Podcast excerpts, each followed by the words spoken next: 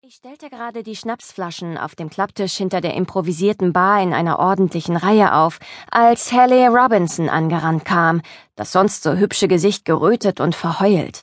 Da sie binnen einer Stunde heiraten sollte und immer noch Jeans und T-Shirt trug, hatte sie sofort meine volle Aufmerksamkeit. Suki, rief sie, kam zu mir hinter die Bar und ergriff meinen Arm. Du musst mir helfen. Ich hatte ihr bereits geholfen. Schließlich trug ich statt meines schönen Kleides, das ich eigentlich anziehen wollte, meine Barkeeper-Kluft. Klar, sagte ich, weil ich annahm, dass ich Haley einen Spezialdrink mixen sollte. Okay, hätte ich ihre Gedanken gelesen, wäre mir dieser Fehler nicht passiert. Doch ich wollte mich heute von meiner allerbesten Seite zeigen und hatte wie eine Wilde alle meine Schutzbarrieren aufgezogen. Gedanken lesen zu können, ist nämlich kein Zuckerschlecken und schon gar nicht auf einem so wichtigen gesellschaftlichen Ereignis wie dieser Doppelhochzeit. Eigentlich war ich als Gast eingeladen. Doch weil die Barkeeperin des Catering-Service auf dem Weg von Shreveport hierher einen Autounfall gebaut hatte, war Sam plötzlich wieder angeheuert worden, der den Job an der Bar zuvor an die Firma EEE e verloren hatte. Die wollten unbedingt einen ihrer eigenen Barkeeper einsetzen. Ich war ein wenig enttäuscht, dass ich nun doch arbeiten musste, aber an ihrem Hochzeitstag durfte man einer Braut nichts abschlagen. Was kann ich für dich tun? fragte ich also. Du musst meine Brautjungfer sein, sagte Haley. Aha. Was? Tiffany ist plötzlich umgekippt, als Mr. Cumberland die ersten Fotos gemacht hat. Sie ist schon auf dem Weg ins Krankenhaus. Es war noch eine Stunde Zeit bis zur Trauung, und der Fotograf hatte im Vorfeld schon ein paar Gruppenfotos schießen wollen. Die Brautjungfern und die Trauzeugen waren alle bereits ausstaffiert, und auch Haley sollte sich langsam in Schale werfen. Stattdessen stand sie hier in Jeans und mit Lockenwicklern im Haar, ohne Make-up und mit Tränen im Gesicht. Wer hätte ihr da etwas abschlagen können? Du hast genau die richtige Größe, sagte sie. Und Tiffany wird wahrscheinlich in diesen Minuten schon der Blinddarm rausgenommen. Probier das Kleid bitte an, ja? Ich warf Sam, meinem Boss, einen Blick zu. Sam lächelte mich an und nickte. Na los, Suk. Die Bar wird sowieso erst nach der Trauungszeremonie offiziell eröffnet. Und so folgte ich Helly in die Villa Belle Reef, die der Familie Bellefleur gehörte und seit ihrer Renovierung vor einiger Zeit wieder so etwas wie die Südstaatenpracht alter Zeiten erkennen ließ. Die Parkettböden glänzten, die Harfe neben der Treppe schimmerte golden und das Silberzeug auf dem großen Sideboard im Esszimmer blitzte, so blank poliert war es. Überall liefen geschäftig Kellner in weißen Jacketts umher, die das kunstvoll geschwungene schwarze Firmenlogo EEE e zierte. Elegante, in Klammern, extreme Events plante und organisierte extravagante Veranstaltungen in ganz Amerika. Ich spürte einen Stich im Herzen, als ich das Logo sah, denn mein verschollener Freund arbeitete für ein Tochterunternehmen von EEE, e, das hauptsächlich für Supras tätig war. Doch mir blieb nur ein kurzer Augenblick, diesem Schmerz nachzuspüren, denn Helly zog mich in erbarmungslosem Tempo die Treppe hinauf.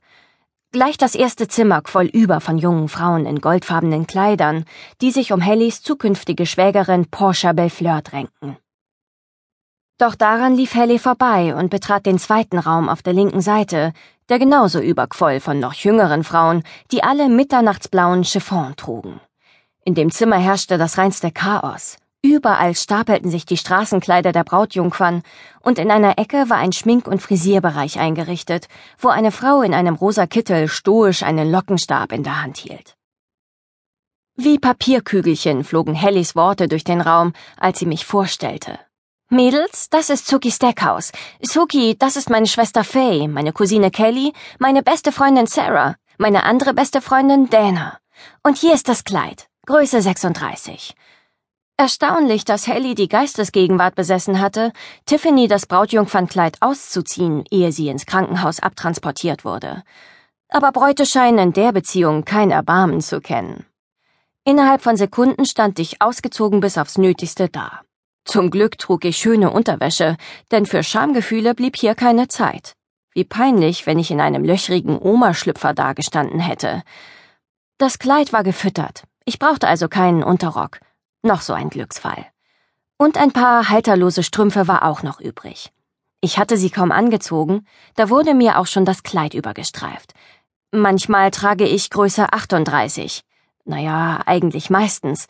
Daher hielt ich die Luft an, als Faye den Reißverschluss hochzog. Wenn ich nicht allzu tief atmete, würde es gehen. Super, rief eine der anderen. Was, Dana? Hocherfreut. Und jetzt die Schuhe. Oh Gott, sagte ich nur, als ich sie sah. Es waren echte High Heels, passend zum Kleid in Mitternachtsblau, und als ich hineinschlüpfte, machte ich mich bereits auf den Schmerz gefasst. Kelly, glaube ich, schloss die Riemchen, und ich erhob mich von meinem Stuhl. Wir hielten alle gemeinsam den Atem an, als ich einen ersten Schritt machte und dann noch einen. Die Schuhe waren etwa eine halbe Nummer zu klein. Eine entscheidende halbe Nummer. Die Trauungszeremonie halte ich durch, sagte ich schließlich, und alle klatschten. Dann hierher, rief der rosa Kittel. Ich setzte mich in ihren Stuhl und ließ noch mehr Make-up über mein eigenes auftragen und mein Haar neu frisieren während die echten Brautjungfern und Hellys Mutter Helly ins Brautkleid hineinhalfen. An Haar, das frisiert werden konnte, mangelte es mir nicht. In den letzten drei Jahren hatte ich immer nur die Spitzen schneiden lassen, und jetzt fiel es mir schon bis über die Schulterblätter herab. Und meine Mitbewohnerin Emilia hatte mir einige helle Strähnchen hineingemacht, was richtig toll aussah. Als der rosa Kittel fertig war, begutachtete ich mich in dem großen Spiegel. Unglaublich, dass ich innerhalb von 20 Minuten derart verändert werden konnte. Von der Barkeeperin in einem gerüschten weißen Smokinghemd und schwarzer Hose zur Brautjungfer in einem mitternachtsblauen Chiffonkleid. Und noch dazu sieben Zentimeter größer. Hey, ich sah großartig aus. Die Farbe des Kleides stand mir prima. Der Rock fiel in einer sanften A-Linie herab, die kurzen Ärmel saßen nicht zu eng, und der Ausschnitt war nicht so tief, dass es billig wirkte. Bei einem Busen wie meinem ist die Grenze des guten Geschmacks schnell erreicht, wenn ich nicht aufpasse. Die praktisch veranlagte Dana riss mich aus meiner Selbstbewunderung. Jetzt erkläre ich dir den Ablauf, sagte sie. Und von dem Augenblick an hörte ich nur noch zu und nickte und betrachtete eine kleine Zeichnung, prägte sie mir ein und nickte noch einige weitere Male. Einfach unglaublich, wie organisiert diese Dana war. Sollte ich je in ein Land einmarschieren wollen, diese Frau würde ich an meiner Seite haben wollen. Als wir dann schließlich alle gemeinsam vorsichtig die Treppe hinunterschritten, lange Kleider und hohe Schuhe, eine gefährliche Kombination, war ich bestens vorbereitet für meinen ersten Gang Richtung Traualtar als Brautjungfer. Die meisten haben sowas im Alter von 26 Jahren sicher bereits ein paar Mal absolviert, doch Tara Thornton, meine einzige enge Freundin, die mich vielleicht darum hätte bitten können, hatte Hals über Kopf geheiratet, als ich zufällig gerade mal nicht in der Stadt war. Die andere Brautgesellschaft hatte sich bereits unten versammelt, als wir herunterkamen. Portia würde mit ihren Brautjungfern